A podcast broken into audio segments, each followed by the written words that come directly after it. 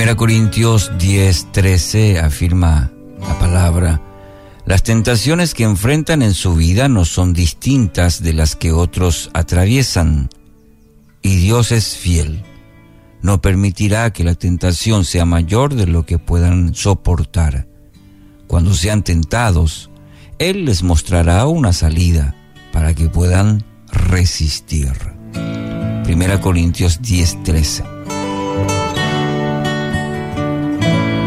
Desenfreno moral, presiones por donde vayamos, es una cultura, es la cultura actual de este mundo. Usted y yo tenemos que enfrentar muchas tentaciones, se presentan día a día y solo hay dos caminos para elegir. El apóstol Pablo, a través de su carta a los Corintios, nos orienta en cómo afrontarlas. Y esto es una buena noticia, porque podemos entender y podemos vivir el hecho de que no estamos solos en esta lucha. Y por otro lado tenemos también las armas para poder luchar. Bueno, en primer lugar, afirma el texto que las tentaciones son comunes a todos. Es decir, todos enfrentamos. No piense que le sucede solo a usted. Segundo, eh, también otros han pasado por ello y han resistido. Entonces también usted va a lograr, usted podrá. Tercero, es con la ayuda y dirección de Dios que podrá soportar justamente la tentación. Muchas veces pensamos que vamos a poder enfrentarlo solos, pero una y otra vez volvemos a caer en ello. Entonces la palabra nos anima nos anima en este punto a reconocer las situaciones como también las personas que lo ocasionan. Y esto es muy importante.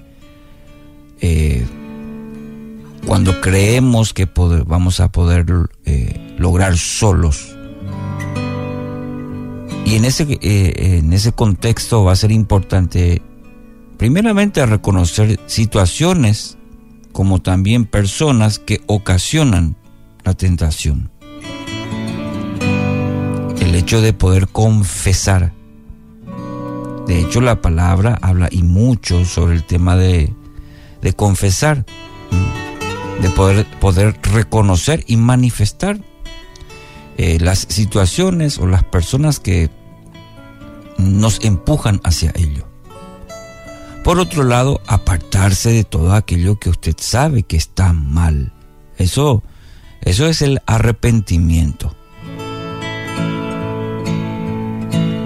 Es tomar la decisión al, al reconocer situaciones y personas que ocasionan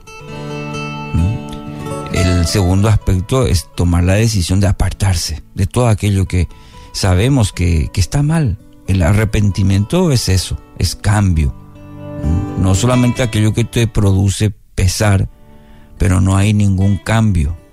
Eso no es arrepentimiento. Arrepentimiento implica directamente un cambio. Y en tal sentido, apartarse de todo aquello que sabemos bien, que nos conduce, nos empuja, nos, nos seduce. Otro aspecto, tomar la decisión, escoger lo que es correcto. Ya lo mencionaba. No alcanza, no sirve solamente el hecho de reconocer, saber que está mal, mientras no tome la decisión de hacer lo correcto. Y mucha gente en este aspecto quizás reconoce que está mal la situación. Puede ser que usted diga, sí, está mal esto, ¿verdad? Pero no toma la decisión, no escoge lo que es correcto. El siguiente aspecto, orar pidiendo ayuda, dirección de Dios. La oración aquí es fundamental en nuestra vida. Después de todo, de reconocer, de tomar la decisión, usted tiene que fundamentar todo en la oración, porque es su fuente de poder para que justamente pueda tener la fuerza, pueda tener la perseverancia de Dios para mantenerse en lo correcto. Ore pidiendo ayuda, ore pidiendo dirección a Dios. Y el último aspecto, buscar ayuda, compañía de otras personas que aman a Dios. Y aquí es importante la comunidad de fe, una iglesia, un grupo de hermanos, donde uno pueda justamente buscar ayuda y buscar esa compañía sana, personas que aman a Dios y que lo van a ayudar, donde usted pueda encontrar asistencia personal. Recuerde, huir de la tentación es el primer paso hacia la victoria. Segunda Timoteo 2:22, no te dejes llevar por las tentaciones propias de tu edad.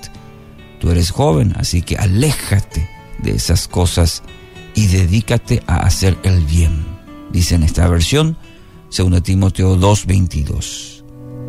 Querido oyente, hoy quiero animarle con esta palabra. Sea fuerte, sea valiente.